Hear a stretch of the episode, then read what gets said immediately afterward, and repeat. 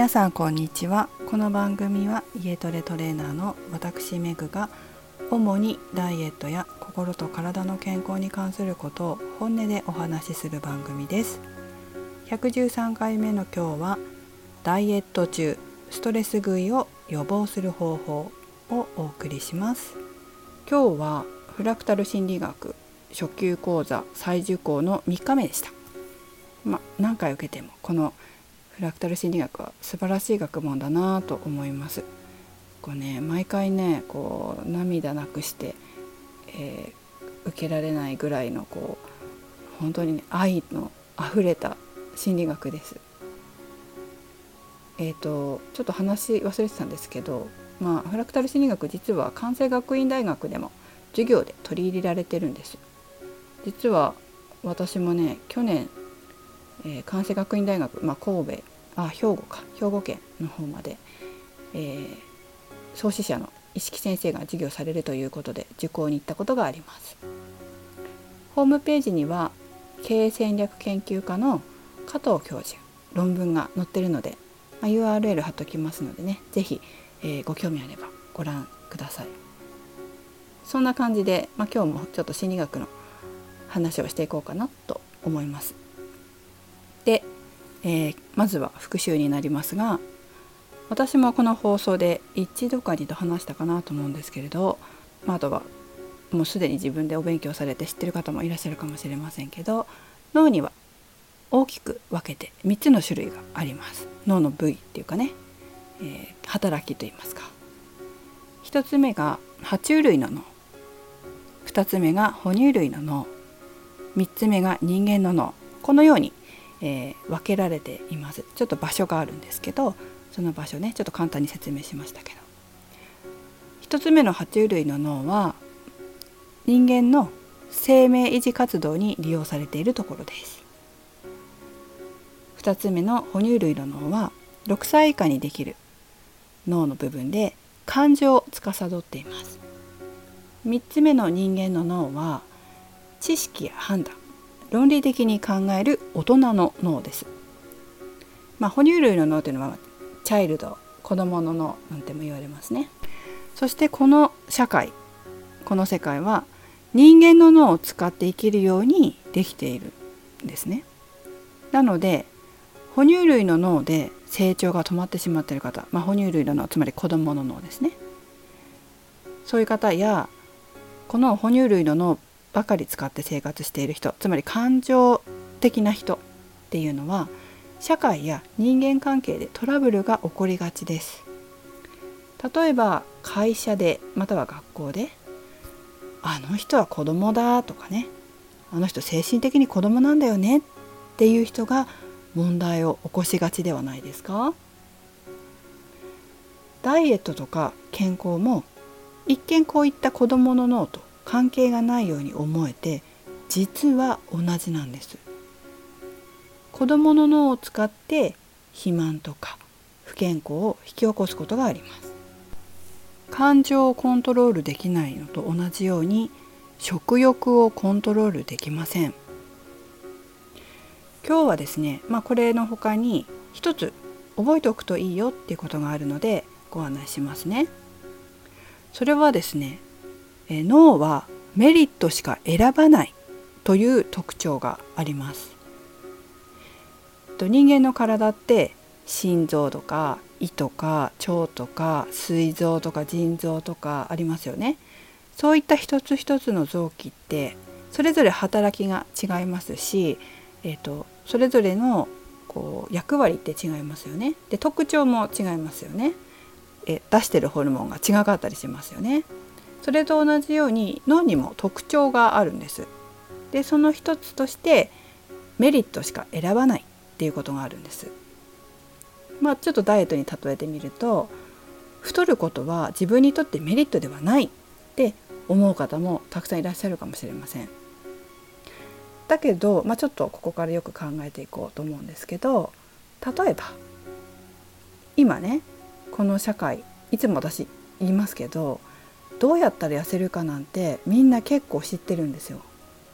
テレビをつければダイエット情報やってるしインターネットでチャチャチャって調べたらたくさん出てきますよね。で生徒さんとかの方が私たちトレーナーよりも知ってたりします。トレーナーより知ってるかどうかわかんないですけどトレーナー並みに知ってますかな。うん。どうですか？もう専門家クラスで知ってる人も結構いますよね。でも痩せられないっていうのはなんでなんだろうなって思ったことないですか？ねたくさん情報を知っててどうやどういう食事法をしたらいいとかどうやって運動したらいいっていうのは知ってるんだけど痩せられないというのは何でなんだろうって思いますよね。まあダイエットのタイミングって人それぞれっていうか、まあ、ダイエットで今何やるべきかっていうのって人それぞれなんですけども、まあ、このこれだけ知識があるのにどうして痩せられないんだろうっていうことを考えていくタイミングの方もいらっしゃいます。今日はちょっとそういうタイミングの方向けなのかなとかって思うんですけど太る人のパターンの一つとしてストレスを感じた時に食べてしまって太ってしまうということがあります。皆さんストレスってどういうものありますか？どんな時にストレス感じますか？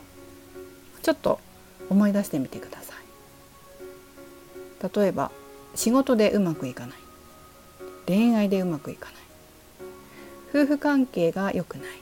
親子関係が良くない。何かトラブルがあったのかもしれませんし自分の思い通りにならないことがあったのかもしれません。そしてそういった時皆さんどんな気持ちになりますか？怒る。怒りを感じる。ムカつくイライラする悔しい辛い悲しいこういった感情が湧いたりしますよね。そんなストレスを感じる時そのストレスを解消する方法は食事以外にも本当はいろいろありますよね。だけど食べることでストレスを解消しようとする方どうして食べることで解消しようとしてしまうのでしょうか？言っておきますがまずメンタルが弱いからではありませんよ。実はそこには楽だから。手っ取り早くストレスを忘れられるから。という理由があります。運動して体を動かしてストレスを発散する方法もありますよね。ダイエットしてるんだったらそっちの方があのお得じゃないですか。本当はねよく考えると。それからストレスになっている出来事を乗り越えるために努力することもできます。でもそれをしないのはなぜでしょうか？めんどくさいから。エネルギーを使いたくないから。という理由があるかもしれません。運動してストレスを発散するとか努力して乗り越えようということよりも美味しいものや甘いものを食べてストレスを忘れる方が自分にとって楽でメリットがあるということがあるんです。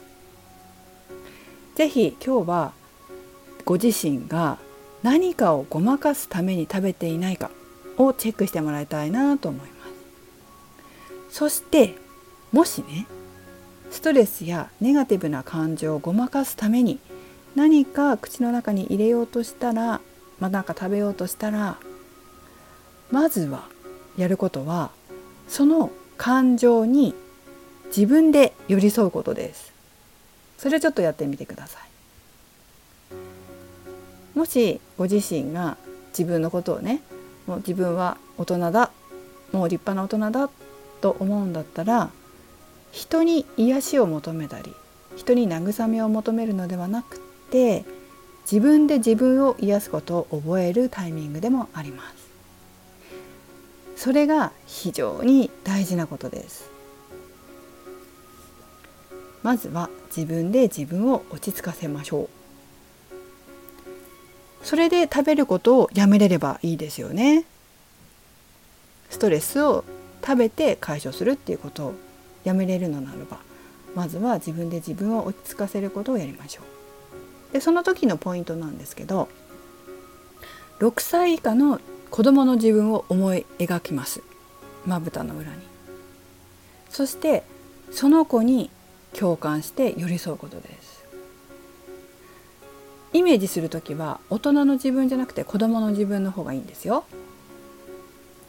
最初に話した哺乳類の脳が感情を司る部分です。まあ、ここはさっきも言ったみたいに6歳以下の時にここが作られますこの感情のね。でここの感情のを6歳に使います。ですから、まあ、怒りとかイライラとかそういう感情を落ち着かせるためにも子どもの自分6歳以下の子どもの自分をイメージして伝えることが大切です。まあ、こちらの解説は、まあ、私も今ちょっと話をしましたけれども前もちょっと、えー、お話ししたんですが、まあ、そのフラクタル心理学の創始者の石木先生が解説している動画があるので、まあ、URL こちらも貼っておきますので、えー、詳しく知りたい方はそちらもご覧になられるといいかなと思います。で、まあ、まずそこをやりますよね。でそれで落ち着いたらまあ OK ですね。だけどもしそれでもやめられないとしたら昨日も話したみたいにストレスで食べるという思考回路がすでに高速道路並みに自動操縦になって頭の中に存在している可能性が高いです。その時は是非思考の修正に私のところにもいらしてください。